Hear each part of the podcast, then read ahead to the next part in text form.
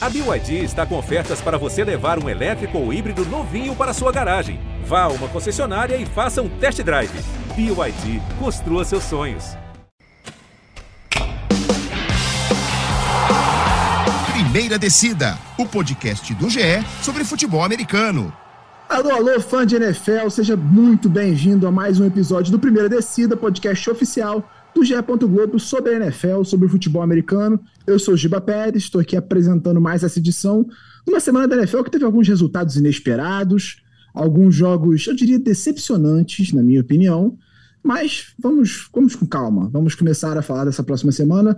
Primeiro, obviamente, não esquece de se inscrever lá no seu agregador de podcast favorito, seguir a gente nas redes sociais, arroba pod um decida, numeral número um, e, claro, mandar a sua manifestação, a sua participação aqui no podcast. Lembrando a você, toda semana um convidado muito especial comigo aqui, como sempre, como toda semana, Clara Cazé. Clara, muito bem-vinda a mais um episódio do Primeiro Descida. Oi, Giba. Oi, pessoal que está ouvindo. É um prazer estar aqui conversando com vocês mais uma vez sobre a NFL para falar dessa semana 3, né, e projetar a semana 4 dessa liga que a gente gosta tanto e que trouxe bastante surpresas pra gente. Pois é, muitas surpresas. É, acho que tivemos pelo menos uns três ou quatro resultados inesperados, mas, claro, como eu falei, toda semana um convidado, e essa semana um convidado muito especial, né? Viemos, viemos de grandes convidados seguidos, Everaldo Marques, e agora teremos Gabriel Golim, um dos principais youtubers da NFL no Brasil, é, influencer da NFL Brasil, propriamente dito, e o comentarista do Brasil na TV aberta, na Rede TV. Golim, muito bem-vindo ao Primeira Descida. Muito obrigado, Giba, muito obrigado, Clara, e pelo amor de Deus, né? Everaldo Marques e Gabriel Golim tá bem longe, não tem nada disso. É um prazer estar aqui, muito obrigado pelo convite. Vamos falar de NFL, que é sempre um prazer, e essa semana 3 teve bastante coisa legal. Pois é, tivemos muitos jogos interessantes. Vocês já conhecem, vocês que acompanham a primeira descida já conhecem o esquema da casa, né? A gente vai trazer um destaque positivo, um destaque negativo dessa semana 3, o jogo que mais chamou a atenção da gente, e depois projetar a semana 4, como a gente vem fazendo todas as semanas. Na última semana, com justiça, recebemos a crítica de que a gente não abordou alguns jogos que mereciam destaque, como por exemplo o Jets, que fez história na virada sobre o Cincinnati Bengals. Mas a gente vai tentar ser o mais plural possível. Obviamente, a gente consegue falar de todos os jogos aqui. A gente tem nove destaques para fazer e são 16 jogos por semana, mas vamos tentar abordar, pelo menos fazer umas menções honrosas aos times. Como somos bons anfitriões, e eu falo isso toda semana, Golim, eu vou começar por você. Qual o seu destaque positivo da semana 3 da NFL? Cara, para mim o destaque positivo fica com Jalen Hurts. Só tem dois times invictos na NFL agora, um em cada conferência. Os Dolphins na AFC 3-0 e os Eagles na NFC 3-0 também.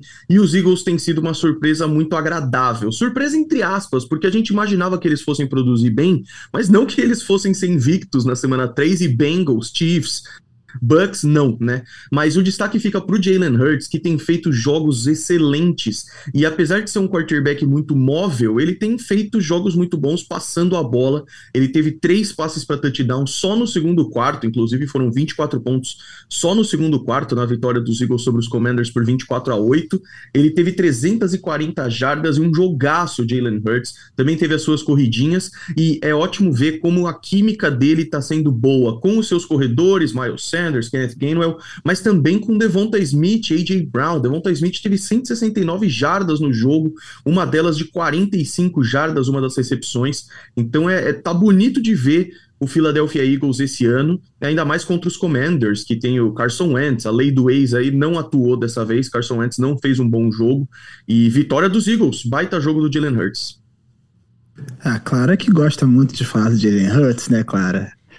Quem me, quem me conhece sabe que temporada passada eu era uma grande defensora de Jalen Hurts. Eu sempre acreditei. Mas é isso, eu acho, eu acho que o Golim falou tudo. Ele tá evoluindo muito e sendo assim, muito, muito legal assistir ele jogar. E menção honrosa aqui pra Devonta Smith, que, caraca, esse menino vai ser completamente absurdo. As recepções que ele, ele tá fazendo para um recebedor de segundo ano de liga entre ele não é grande, né? Ele tem 1,70m e poucos. É, eu acho que ele vai ser, assim, gigantesco, gigantesco. E eu acho muito legal quando o convidado traz o Eagles, que eu não preciso ser clubista, entendeu? Eu leio no roteiro e falo assim, yes, posso falar de outra coisa. E é legal, é só para complementar, que são dois jogadores muito questionados, né, quando chegaram na liga. O Devonta Smith falavam que era magro demais para ser wide receiver e que ele ia sofrer na NFL, tá voando.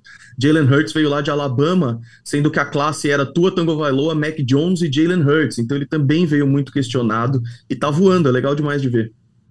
É, o Jalen Hurts ele começa a temporada meio pressionado, né? Porque é aquilo, o Eagles tem um baita de um elenco, o Roseman fez um trabalho espetacular nessa off-season, montando um, um, elenco ao redor dele, uma defesa, o, a própria, o próprio ataque em si, trazendo mais talento, trazendo AJ Brown, é, reforçando muito bem esse time. Então ele começava com a pressão de fazer esse time ser competitivo, de fazer esse time é, brigar por, por algo a mais do que vem brigando nas últimas temporadas, especialmente porque a gente, o, o Golim destacou aqui, o Eagles tem a melhor campanha da NFL nesse momento junto com o Dolphins, e ao mesmo tempo eles têm a sétima escolha geral do draft, porque eles têm a escolha do New Orleans Saints na próxima temporada.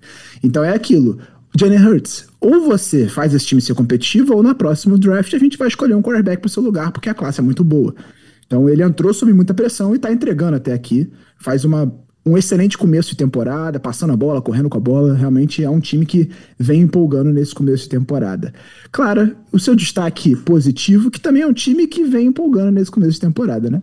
É um time que vem empolgando. Meu destaque positivo vai para surpreendendo a todos. E se você me falasse há três semanas atrás que esse seria meu, seria meu destaque positivo, eu falaria não.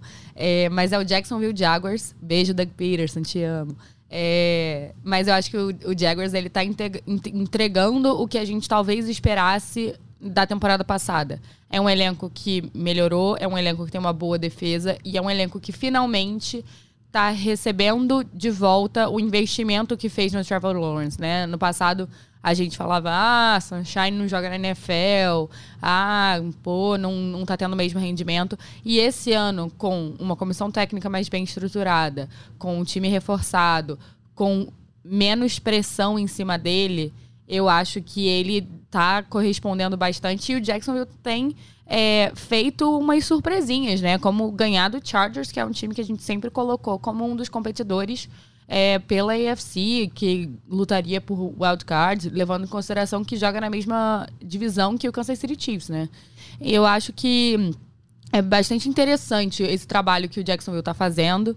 O Trevor Lawrence teve três touchdowns, nenhuma interceptação, mais de 262 jardas, conseguiu distribuir bem entre os, os, os é, recebedores, né? Se tem uma diferença relativamente pouca entre, entre o Kirk e o Jones, poucas jardas, menos de 10 jardas de diferença entre um e outro. Então, isso significa que o ataque do Jacksonville está funcionando. É, eu acho que é, é, um trabalho bem interessante. E o, o Trevor Lawrence, eu acho que ele, a gente falou ao longo das, dessas semanas sobre o Joe Burrow, né? A pressão de ter tido uma primeira temporada muito boa e não tá conseguindo entregar e tá tomando decisões afobadas e tá é, se, se precipitando muito. E eu acho que o Trevor Lawrence é o oposto. Ele teve uma temporada muito ruim na temporada passada e ele tá vindo com a calma que ele precisa, sem o holofote que ele tinha. Então eu acho que é um, um time que tem muito a crescer nessa temporada de 2022. É, é um time que agora é bem treinado, né? Eu acho que é o principal ponto do Jaguars nesse momento. E o Chargers, por outro lado, começo decepcionante, né? um, um e dois Tá em terceiro na divisão, atrás do Denver Broncos, que não está jogando tão bem, e só não está pior do que o Raiders, que é o pior time da NFL, o único time que não venceu. Na verdade, não é o único time que não venceu, mas é o único time que perdeu os três jogos, porque o Texans é, não venceu, mas empatou um dos jogos, então o único time que perdeu todos os jogos é o Las Vegas Raiders, que é o pior time da divisão nesse momento. Mas, assim, o começo meio claudicante, eu diria, do, do, do, explorando meu português aqui, do Los Angeles Chargers nesse momento. É, já que é, é Clara. É, pode falar, Desculpa, desculpa, só para complementar. Não. Clara já falou tudo, mas é 38 a 10, né? Então a gente fala do Justin Herbert, que tem, tá com problema nas costelas e que realmente jogou forçando a lesão e tudo mais. Mas é 38 a 10. Esse é um time dos Jaguars que ano passado poderia enfrentar os Chargers com o quarto quarterback e não ia fazer um jogo assim. Então é impressionante. Os Jaguars realmente estão aparecendo finalmente. É, é um time. É, assim, acho que o principal ponto é esse. É um time que sabe o que está fazendo em campo nesse momento, assim. É, você vai falar que é um time super talentoso? Não, você tem um ótimo quarterback, muito promissor, mas que ainda não tinha feito nada na NFL, tinha tido é, uma temporada muito ruim de calor, mas dentro das condições que ele teve, era de se entender, né? Era um time completamente bagunçado. Agora é um time aparentemente organizado e que, se continuar assim, pode dar condições ao Trevor Lawrence de aflorar todo o talento que ele tem. Já que a Clara fugiu do clubismo, eu me reservo o direito de fazer o um momento clubista do destaque positivo, porque precisamos falar sobre Lamar Jackson. Lamar Jackson, nesse momento, é, tem 12 touchdowns totais na temporada, vem de um jogo de 5 touchdowns totais. Ele tem mais touchdowns do que todo. Eh, não, nenhum time na NFL, só um time na NFL tem mais touchdowns totais do que o Lamar Jackson, e é o Baltimore Ravens que tem 13. Então, ele tá fazendo uma temporada, nesse momento, de briga para MVP. Tá, tá jogando muito bem, Muita gente questionava se o Lamar conseguiria ser aquele pocket passer, aquele quarterback que fica under center ali colado no center para fazer os passes. Ele tá fazendo isso, tá jogando muita bola. E ele tá fazendo esse Ravens ser competitivo com um time que tem a pior defesa da NFL nesse momento. O Ravens ele entrega mais de 300 jardas para todos os quarterbacks nesse momento. Já cedeu mais de mil jardas aéreas na temporada em três jogos. E mesmo assim, está com duas vitórias e uma derrota. Sendo que a derrota foi uma virada espetacular do Miami no último quarto, depois de estar tá perdendo por 21 pontos. Então, o Lamar vem fazendo um começo de temporada e fez novamente contra o Patriots. É uma defesa que bem treinada, como sempre, as defesas do Belichick são bem treinadas, tem seus talentos, tem seus problemas, obviamente, porque eu acho que é, o, o Patriots ainda está no momento de reconstrução. Eu acho que o ataque é pior do que a defesa. A defesa do Patriots é muito interessante. O, o Jones jogou muito bem nessa partida, teve uma interceptação é, no erro feio do Lamar, mas enfim, foi uma, uma interceptação. E o que o Lamar vem fazendo é carregar esse time. Porque o ataque terrestre não funciona, só funciona por causa dele. Ele, ele tem ele é o terceiro em jardas terrestres na NFL. Ele lidera a liga em passes para touchdown. E ele tem o melhor rating de quarterbacks na NFL, 119. E, novamente, contra o Patriots foram quatro passes para touchdown, um touchdown corrido, uma vitória por 37 a 26, 11 pontos de diferença fora de casa. O Ravens nunca tinha vencido o Patriots do Bill Belichick em New England. É a primeira vez que a franquia consegue fazer isso. Já tinha feito nos playoffs, em temporada regular nunca tinha acontecido. Então, o que o Lamar vem fazendo vem, é para chamar atenção. É um jogador que sempre entra muito questionado. É, existiam muitas dúvidas sobre o desenvolvimento dele, especialmente depois da última temporada, mas é, com uma linha ofensiva um pouquinho mais estabilizada, ele ainda está jogando com quarto left tackle, né? Vale ressaltar. O titular está machucado, o reserva machucou na semana 1, o segundo reserva machucou no sexto snap do jogo contra o Patriots, e mesmo assim ele conseguiu fazer o time vencer. Então, para mim, o destaque positivo dessa semana é o Lamar Jackson, mas eu preciso fazer uma menção honrosa, obviamente, ao Miami Dolphins, senão eu vou ser agredido nas ruas aqui. Miami Dolphins, o outro time invicto, o Golin citou o Philadelphia Eagles, mas o Dolphins faz um começo de temporada excepcional e venceu ninguém menos que o Buffalo Bills. Estamos falando do time que é cotado para ser o favorito da Conferência Americana nesse momento, a, ir para o Super Bowl. E o Dolphins foi lá, recebeu o Bills em Miami num jogo completamente doido, né? Que teve alguns lances esquisitos, como um, um punch chutado na bunda do companheiro de time, né? Que virou um safety, para mim, um dos grandes momentos da temporada já. E tá invicto, vencendo o Buffalo Bills, vencendo o Baltimore Ravens e vencendo o New England Patriots. O Dolphins não começou a temporada jogando contra o Texans e o. E o não vou nem citar o Jaguars, porque o Jaguars tá bem no caso, né? Mas contra o Texans e. Lions. E contra. Bears. Bears. Ele começou jogando contra Patriots, que é o principal rival, né? O time que mais ele sofre para enfrentar.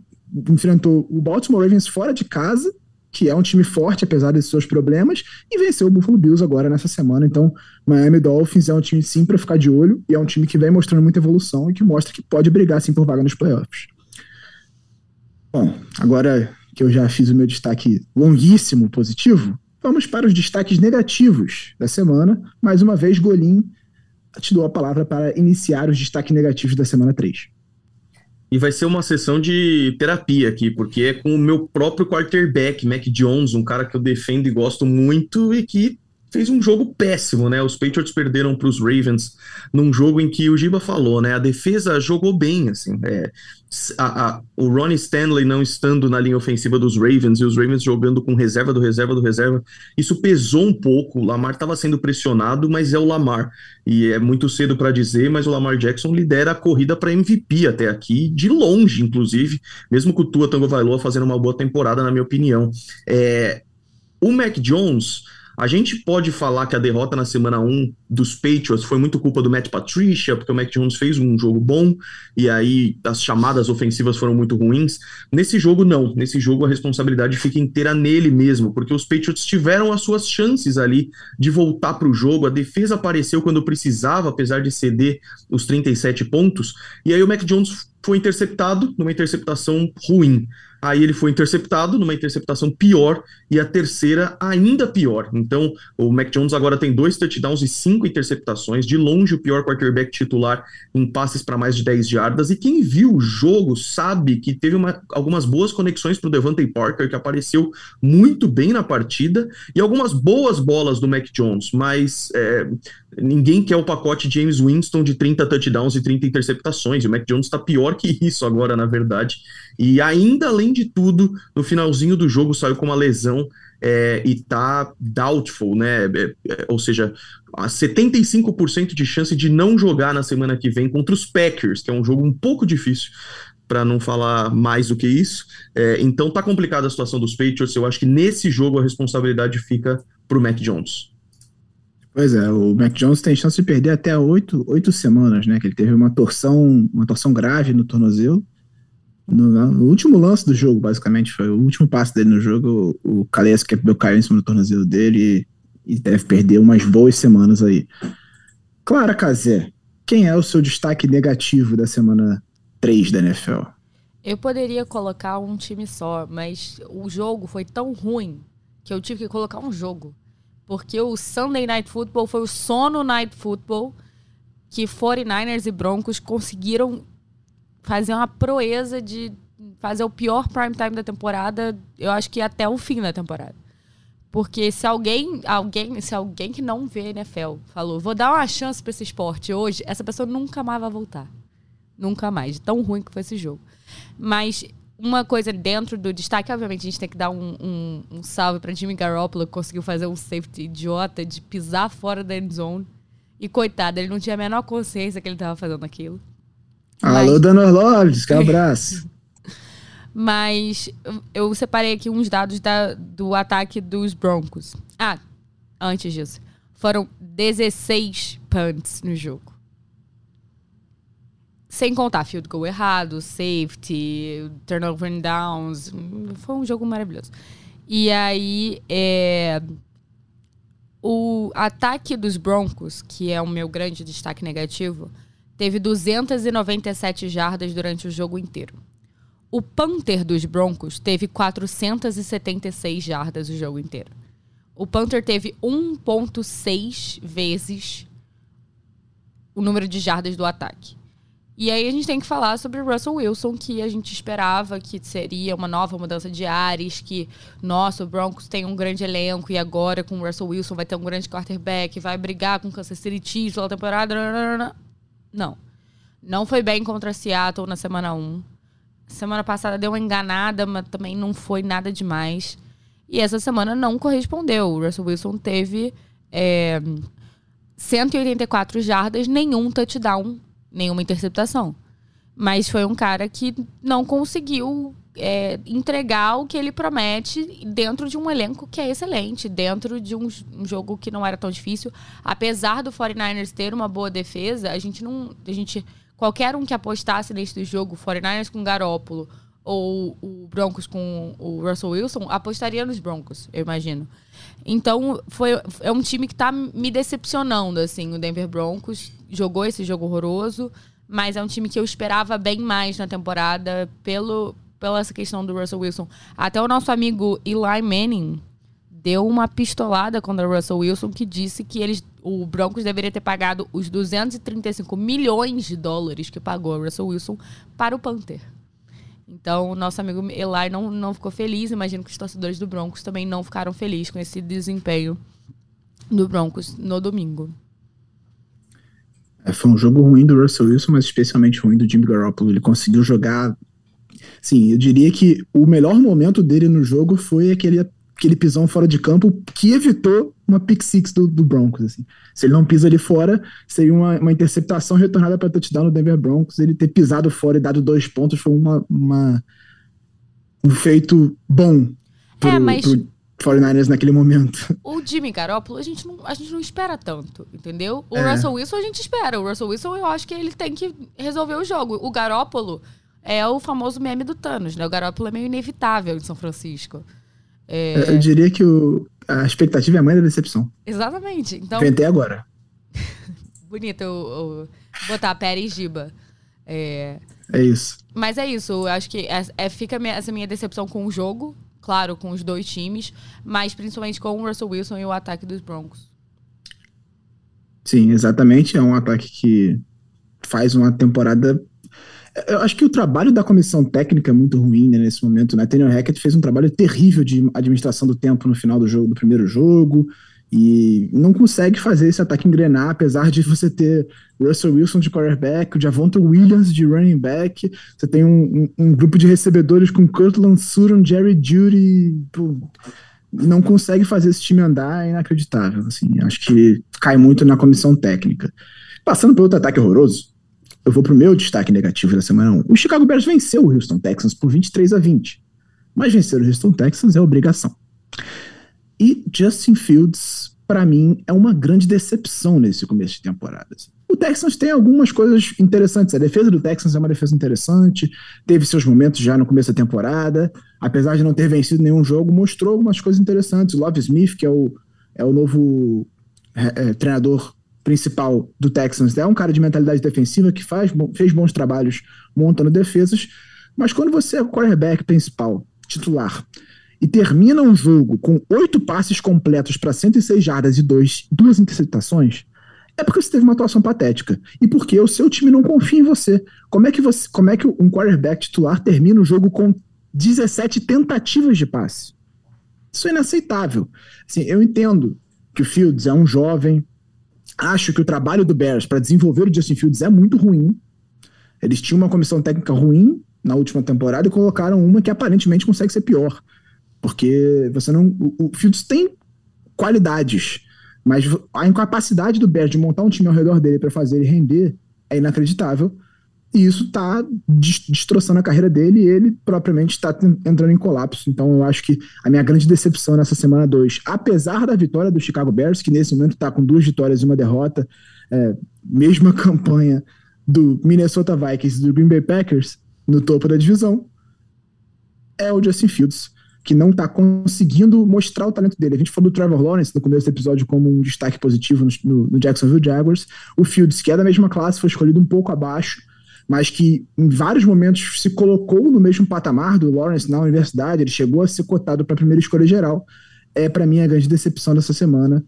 É, não conseguiu entregar minimamente. Né? Bom, então, para fechar, vamos trazer os jogos que mais chamaram a atenção da gente. Não necessariamente são os melhores jogos, tá? A gente, são jogos que, por algum motivo, é, chamaram a atenção da gente nessa semana. Claro, como eu disse, a gente está tentando sempre trazer a maior quantidade de jogos possível, então, Golim, qual o, o jogo que mais te chamou a atenção nessa semana 3? Tivemos um jogo na segunda janela, Green Bay Packers e Tampa Bay Buccaneers, né? E é um jogo que chamou mais atenção na expectativa para ele do que para o jogo em si, porque na verdade o placar foi bem tímido, 14 a 12 para os Packers contra os Buccaneers. Mas é um jogo interessante porque Aaron Rodgers contra Tom Brady, né? Ou seja, quatro MVPs de um lado, três MVPs do outro, dois jogadores com lugar garantido no Hall da Fama. É sempre uma experiência interessante de se ver, principalmente porque os dois estavam com desfalques de ofensivos, né? Principalmente os Buccaneers, sem Mike Evans, suspenso depois de arrumar treta no jogo contra o Saints, sem Chris Godwin por lesão, sem Julio Jones por lesão também. Do lado dos Packers, a gente já sabe que tá sem o Devante Adams, isso aí é para ser superado, mas continua sendo uma perda, porque tá difícil ofensivamente pro, pro Aaron Rodgers, é, mas também sem Sammy Watkins, sem o calor Christian Watson, então os dois times sofreram um pouquinho ofensivamente, os Packers mandaram melhor no começo do jogo, conseguiram abrir 14 a 3, e o jogo ficou muito melhor para o final, quando o Tom Brady, na última chance, fazendo o que o Tom Brady sempre faz, é, conseguiu tirar um coelho da cartola, conseguiu fazer um touchdown para fazer 14 a 12 e a conversão de dois pontos empataria o jogo teve um false start na conversão de dois pontos para recuar cinco jardas e aí não deu certo, 14 a 12, vitória dos Packers. Mas foi um bom jogo, um jogo que até abelhas invadiram o estádio lá de Tampa. É, e foi interessante. Boas corridas do Aaron Jones, boas corridas do Leonard Fournette, que em geral não tiveram um bom jogo em big plays, mas pode ser, dependendo de como vão os playoffs aí, pode ter sido o último confronto entre Aaron Rodgers e Tom Brady até. Aí pode ser um jogo decisivo também para vaga nos playoffs, né? A gente está falando de dois times que, em tese, entraram na temporada como dois dos principais candidatos do, da Conferência Nacional. A gente tá, quando a gente, antes da temporada, falava em candidatos da Conferência Nacional, a gente falava o quê? De Los Angeles Rams, Tampa Bay Buccaneers, Green Bay Packers e o Philadelphia Eagles. Talvez um Dallas Cowboys correndo por fora e tal, mas no geral seriam esses quatro times. Considerando que o Packers já ganhou vantagem no confronto direto contra o Bucks, pode ser um jogo realmente decisivo nesse sentido, né? Então, Clara Casé, qual o jogo mais te chamou a atenção nessa semana 3? Ah, o jogo que mais me chamou a atenção nessa semana 3 foi o jogo do entretenimento que forneceu memes para a internet até o resto da eternidade, que foi Dolphins e Bills. Né? A gente teve o glorioso safety do punch chutado na bunda do coleguinha, teve é, o ataque de raiva do coordenador do Denver, do Denver Broncos, não, do Buffalo Bills. É, e é aquela coisa, né? O Buffalo Bills é, manejou aquele tempo final melhor do que vestibulando desesperado nos últimos 10 minutos do Enem. É, mas eu acho que foi um jogo interessante até para a gente ver qual é essa, essa, esse patamar da AFC, né? A gente falava muito do Broncos, do... Eita, o Russell Wilson tá pensando em mim.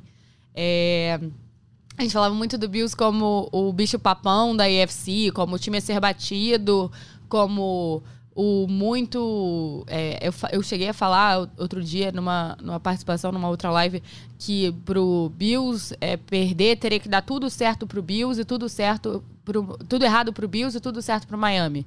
E não foi exatamente isso que aconteceu, porque Miami surpreendeu e demonstrou que tem sim a capacidade é, de, de vencer uma equipe tão forte quanto, né? Contra o Ravens, a gente teve toda a pontuação de Miami quase feita no último quarto. E nesse não, eles fizeram três touchdowns em três quartos diferentes. Foi um time extremamente regular, um time que conseguiu. É, parar o Buffalo Bills de certa forma. Claro, o Bills tinha muitos desfalques, é, sofria também com, com essa questão. Mas é um time que ainda assim tem muito potencial. Você tem um quarterback que, que é um cara que pode decidir o jogo, né? Como o Josh Allen. E mesmo assim o Miami conseguiu se provar contra um time que a gente considera favorito para o Super Bowl. Então eu acho que foi um jogo muito interessante para a gente ver o que nos aguarda nessa AFC. Né? Que não necessariamente, assim como o Giba falou, é, o, sobre essa questão da NFC de meio que favoritos é, caindo por terra, eu acho que o Bills cai um pouco, diminui um pouco, não a expectativa, porque isso a gente sempre vai ter, mas diminui um pouco o bicho-papão que ele é. Não, se ele tivesse 3-0 essa semana, a gente estaria aqui aplaudindo, dizendo que tá carimbado pro Super Bowl, que o Josh Allen é a pessoa mais incrível do mundo. E eu acho que esse, essa vitória de Miami foi um aviso de tipo, ah, ó, a AFC não tá tão decidida assim. A gente não vai ver um Chiefs e Bills de novo na, na, na final de conferência. E você, enquanto rival, Golim, como é que você tá vendo esse Miami Dolphins? Eu acho um time muito interessante, cara. Eu tô, eu tô bem curioso para ver o que, que esse time pode entregar nessa temporada.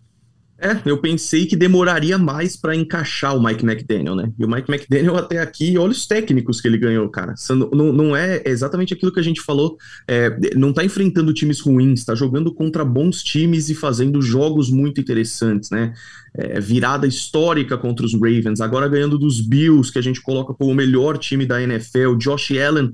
Josh Allen foi tão pressionado pela defesa que ele teve, segundo o Pro Football Focus, cinco passes que poderiam ter sido interceptados, né? É, ou seja, jogadas interceptáveis, como eles chamam.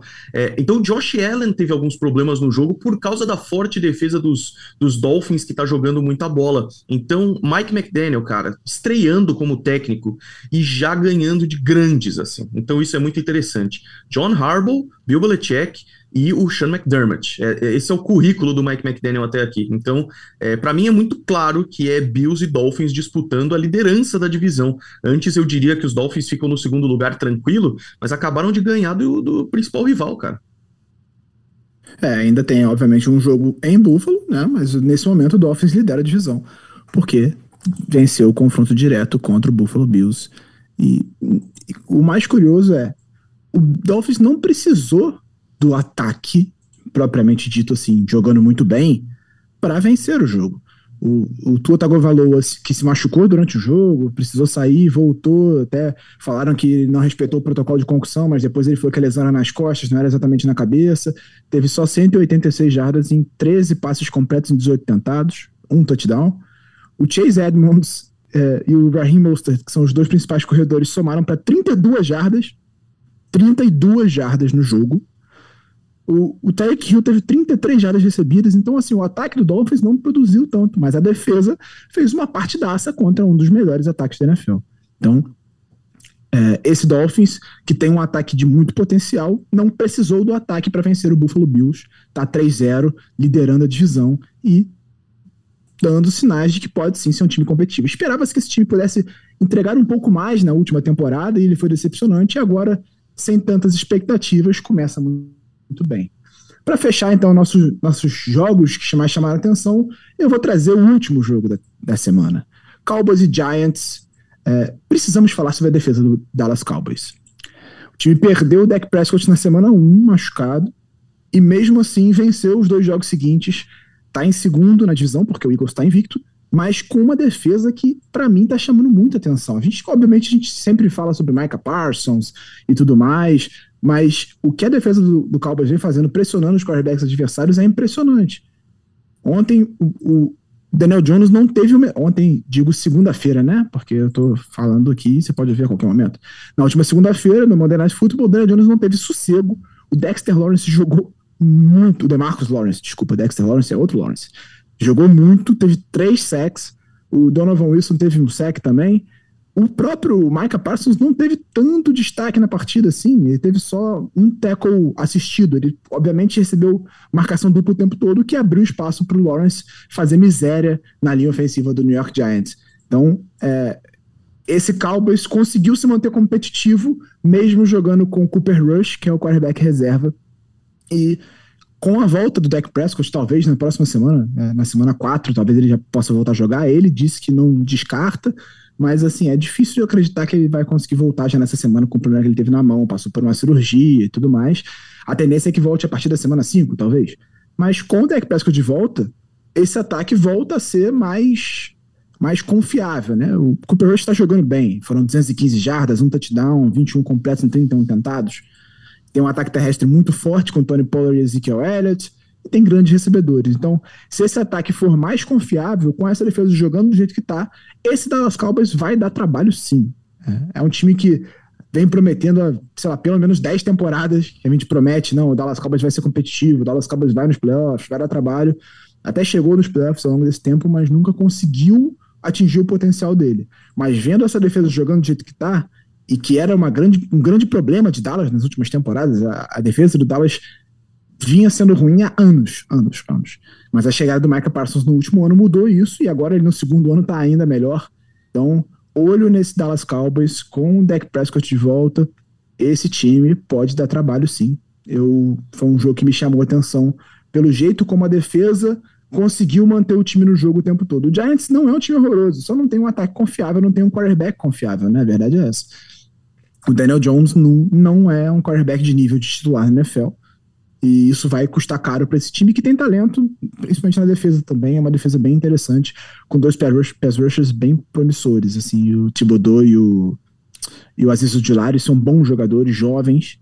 Então acho que o, o, o, Giants é um time que talvez na próxima temporada, com um novo quarterback, consiga ser competitivo. Mas estava invicto na temporada. Estava 2-0, perdeu o primeiro jogo agora para o Dallas Cowboys. Então, precisava fazer essa menção à defesa do Dallas Cowboys, que me chamou a atenção nessa semana 3. Então, com isso, encerramos a nossa análise da terceira rodada da temporada regular da NFL. Temos, como eu falei, alguns jogos decepcionantes e algumas surpresas nos resultados que a gente destacou.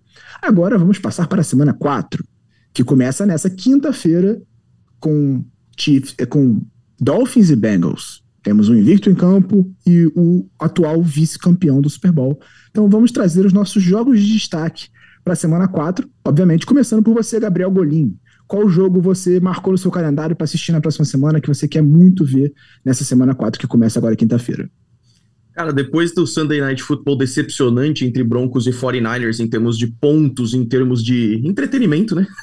As defesas jogaram bem e a gente que gosta muito de futebol americano é até interessante de ver mas para o entretenimento, para atrair novos fãs de NFL, é sempre melhor um jogo com mais pontos e mais passes e tudo mais. E eu acho que isso pode acontecer no Sunday Night Football da semana 4 entre Kansas City Chiefs e Tampa Bay Buccaneers.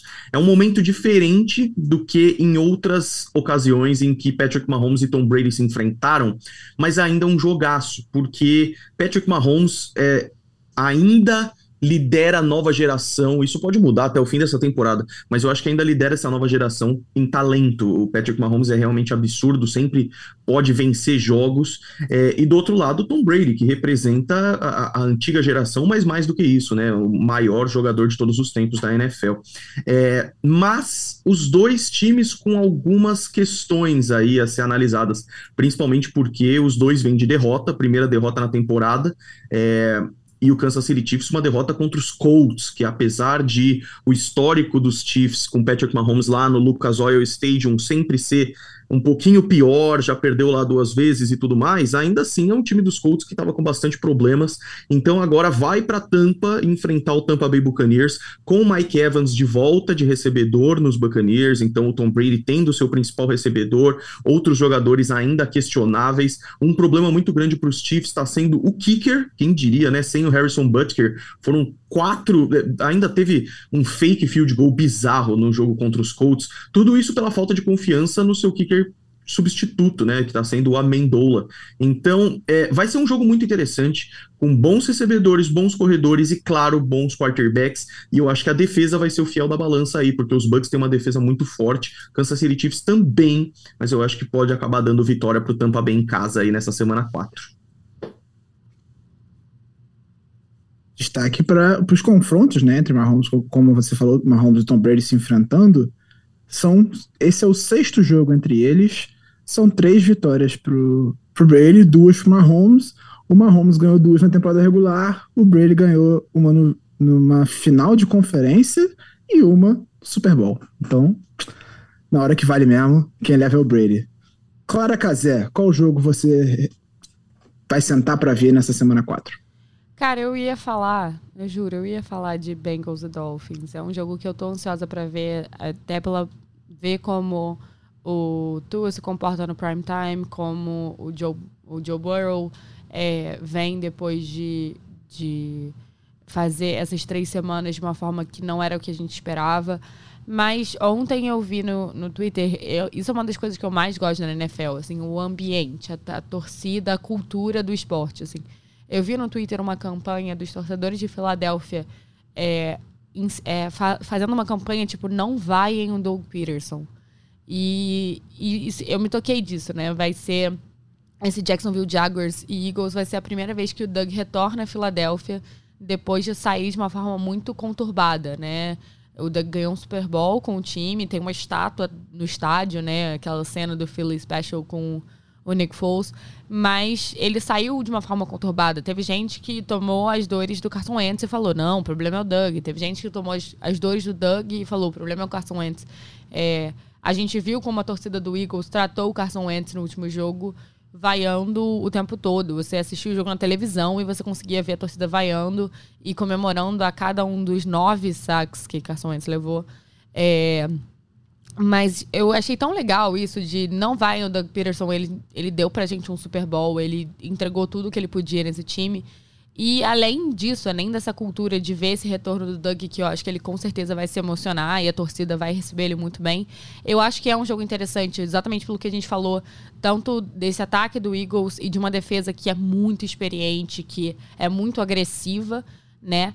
Quanto essa o Giants, que tem uma excelente defesa que vai cobrar o, o Jalen Hurts e ao mesmo tempo tem um ataque que está começando a se provar. Então eu acho que vai ser um, um duelo muito interessante da gente ver nesse domingo pós-eleição, duas da tarde, né? É, vota de manhã cedinho para assistir a NFL a tarde inteira. É, e eu acho que vai ser bem, bem interessante, não só pela, pelo esporte, né, pelo que está acontecendo dentro de campo, mas o que, que vai estar tá acontecendo dentro do, do estádio mesmo. Vale Só ressaltar voto coisinha. de manhã bem cedinho, porque isso, tem jogo 10 e meia da manhã. eu ia falar isso. jogo em Londres, jogo 10 né? e meia de manhã em Londres. É Minnesota Vikings contra New Orleans Saints. Geral abrindo a sessão eleitoral, acho que abre 8 horas da manhã. Todo mundo 8 fazendo da manhã, a fila. Né? Um monte de fã de NFL, né? É. As camisas. Com a camisa já lá esperando pra votar e já ir pra, para casa assistir o jogo, porque é isso. 10 e meia da manhã temos Minnesota Vikings e New Orleans Saints em Londres. Não sei se o Wembley ou no Tottenham Hotspur Não, Stadium, é no mas Tottenham. é em Londres. É Tottenham. É no Tottenham? Beleza. Então, no Tottenham Hotspur Stadium, abrindo o domingo, então é vai de manhã, vota, dá seu voto, volta para casa, senta e vê a NFL o dia inteiro, que vai de 10 e meia da manhã até de madrugada com o Sunday Night Football. Eu, então, já que Clara não vai destacar Bills e Dolphins, eu vou destacar Bills e Dolphins. Não, Bengals e Dolphins, desculpa. Bills e Dolphins foi na semana 3. É, Cincinnati Bengals, atual vice-campeão do Super Bowl, começou mal a temporada, tá com uma vitória e duas derrotas, mas é um time que tem potencial, tem um ataque explosivo, tem o Jamar Chase, que é um dos melhores recebedores jovens da NFL, você tem Joe Burrow, que é um, um quarterback muito promissor, que vem de uma ótima temporada, mas que não começou tão bem essa temporada, inclusive ele foi meu destaque negativo em uma das semanas anteriores aqui, então é um time que está tentando se recuperar depois de um começo ruim contra o time que está invicto na temporada. O, o, Miami Dolphins é um time que. É, a gente já falou aqui umas três, quatro vezes sobre o Dolphins nesse episódio, propriamente dito, com merecimento, porque é um time que vem mostrando que consegue fazer bons ajustes durante os jogos. Eu acho que o principal método do Mike McDaniel, que o, o Golin citou aqui, é esse. Ele consegue, no meio do jogo, ver o que está dando errado e fazer ajustes. É por isso que ele virou o jogo contra o Ravens, é por isso que ele conseguiu é, no segundo tempo jogar muito melhor contra o Buffalo Bills do que jogou no primeiro, já tinha feito um bom primeiro tempo.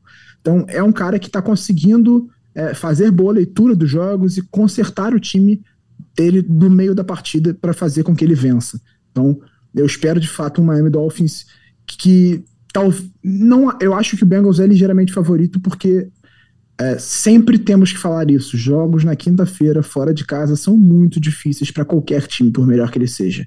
Você tem que viajar, você tem que se deslocar. O, o Miami Dolphins vai sair da Flórida para para Cincinnati, que é em Ohio, no norte dos Estados Unidos, fazer uma viagem longa com quase nenhum descanso do último jogo que foi o domingo. Então você joga no domingo, segunda já tá treinando, terça treinando, quarta você já tem que viajar porque na quinta-feira você joga fora de casa contra o seu adversário. É sempre muito difícil. Então é, o Bengals para mim abre com um ligeiro favoritismo esse jogo, apesar do Dolphins ser o invicto da partida, mas é, eu estou muito curioso para ver essa partida. É um time que é, veio do Super Bowl, né? E, e, o Bengals não é aquilo que a gente viu nas duas primeiras semanas, mas a gente não sabe exatamente o que vai ser o Bengals nessa temporada. Então, por isso, eu tô curioso para ver esse jogo. E faço uma menção honrosa aqui a Buffalo Bills e Baltimore Ravens, que é um jogo, para mim, potencial de prime time e inexplicável para mim estar às duas horas da tarde, com todo respeito. É, é um jogo que deveria ser um prime time, porque você tem o Buffalo Bills, que é o principal time da conferência, e o Ravens, que é um time que tem o Lamar Jackson basicamente. Então, é, acho que é um, uma menção honrosa aqui, vai ter transmissão esse jogo, e acho válido ficar de olho nessa partida, apesar de achar que o Bills vai ganhar com certa facilidade. É, e então, uma coisa, uma coisa a citar, Giba, é essa viagem de Miami tende a ser bem complicada, né? A Flórida está passando por um furacão nesse momento, o furacão Ian, que está afetando, inclusive, a região, vai afetar bastante, né? A previsão que afete bastante a região de Tampa. É, os Buccaneers até desceram para Miami para fazer a semana de treinamento deles. Então, eu acho que é uma coisa também que pode complicar ainda mais, né? Não só sair de Miami após ter jogado no domingo para jogar na quinta-feira em Ohio, é, mas você tem uma questão de espaço aéreo, tem uma questão de preocupação mesmo é, desses caras que não só é, jogam na Flórida, mas moram na Flórida e estão engajados com a comunidade da Flórida. Acho que é algo que também pode atrapalhar ainda mais esse deslocamento do, do Miami Dolphins. E até a própria concentração dos jogadores, né? não é fácil você jogar sabendo que o lugar onde você mora, que a sua família tá, tem um furacão por perto, né? Então, é, de fato, é, é preocupante em relação a isso. Então, para fechar o episódio, temos o nosso quadro, nosso tradicional Two Minute Warning. Cinco perguntinhas para Gabriel Golim, para vocês conhecerem ele melhor, para ele se apresentar melhor como fã e como produtor de conteúdo da NFL. Jogo rápido, resposta rápida, vamos lá. Manda ver. Two Minute, two minute Warning, Gabriel Golim. É, essa pergunta é muito fácil, mas vamos lá. Tom Brady. Qual é o seu jogador favorito da NFL? Tom Brady. Não precisa justificar, não, né? Não, não, não precisa, nesse caso. Segunda pergunta. Por que você escolheu o New England Patriots como seu time? Cara, porque o primeiro jogo que eu vi foi. porque o primeiro jogo que eu vi foi o Super Bowl 49. E eu criei muita afeição pelo, pelo time que tava perdendo é, naquele momento em que tava, tava os, os Seahawks estavam jogando muito bem, né? O Russell Wilson estava avançando em campo, conseguiu fazer um passe excelente pro, pro Curse. E aí, na linha de uma jarda, eles iam fazer touchdown e ganhar o jogo. Eles tinham o Marshall Lynch na linha de uma jarda. E aí eu falei, beleza, quer dizer que o time que eu gostei já vai perder no primeiro jogo que eu vi. E não foi bem assim, né? Mas aí a paixão ficou. Depois eu fui ver os Patriots lá em Foxborough. E aí já era, cara. Muita gente me perguntou: saiu Tom Brady, vai continuar? E é lógico, ah, já, já foi muito além do, do jogador. É, o que o Everaldo falou aqui, né? Você se apaixonar por um time que tá bem vencendo não é nada demais. Você não pode ficar trocando de time depois. Aí você tá é errado. Isso aí, se você é se apaixonou, é isso, tá justo. Agora, um jogo marcante para você, Gabriel Golim. Poderia ter sido esse em que eu fui lá ver, eu fui ver Patriots e Packers no Sunday Night Football, semana 9 de 2018, e foi um, um, jogo muito legal pela experiência e tudo, mas o jogo que me fez ficar mais maluco, não tem muita dúvida, Super Bowl 51, né? A virada histórica no Super Bowl, show da Lady Gaga, os Patriots estavam perdendo por 21 a 3 e eu já estava decepcionadaço. É, aí no final do terceiro quarto, 28 a 3 para ficar ainda pior.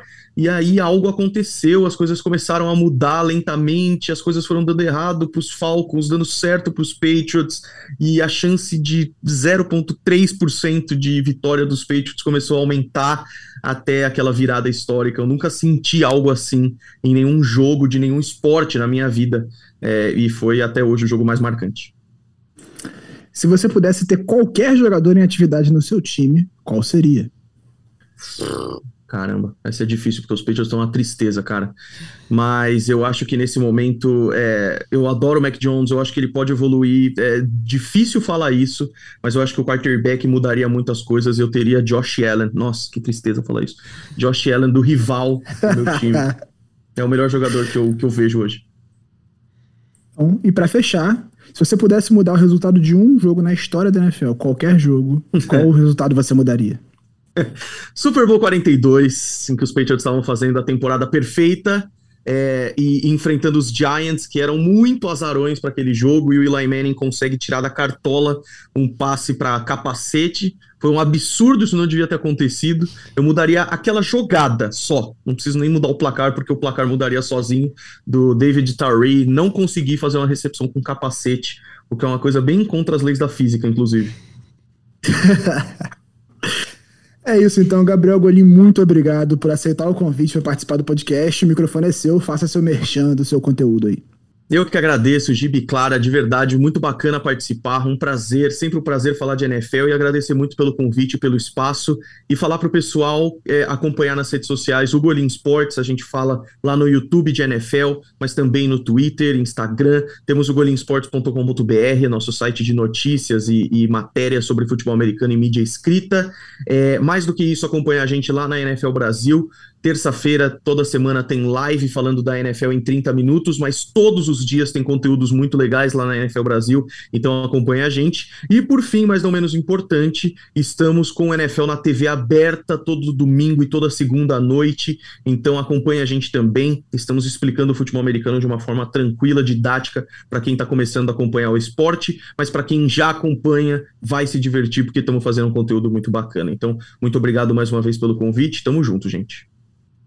É isso, Clara Casé. Muito obrigado pela companhia mais uma vez. Forte abraço. Obrigada, é, Giba, por ter apresentado mais esse episódio. Obrigada, Golim, por ter topado participar e fazer esse papo tão bacana. É, acho que vale muito a gente sempre relembrar que o nosso objetivo, trazendo esses convidados no Primeiro Descida, é valorizar quem está produzindo conteúdo de NFL em português, que é uma coisa tão difícil, né? A gente vê é, que são pessoas que, cara, trabalham por fora, que às vezes não tem nem isso como fonte de renda e estão fazendo isso dar certo, fazendo esse esporte crescer. É, então, só agradecer mesmo, falar pra galera se inscrever nos agregadores de podcast, falar pra galera seguir a gente no Twitter, a gente tá sempre postando todas as atualizações do Primeiro Descida no arroba pod, um, numeral, descida.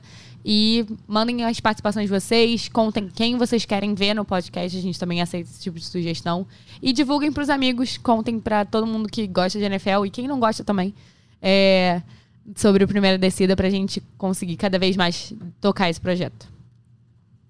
É isso, a você que veio até aqui ouvindo esse podcast, muito obrigado pela sua audiência. Esperamos você aqui na próxima semana, depois da semana 4, com mais um convidado muito especial para analisar tudo o que aconteceu e projetar a semana 5. Esse podcast tem edição de Maria Clara Alencar, coordenação de Rafael Barros e a gerência de André Amaral. Recording stopped.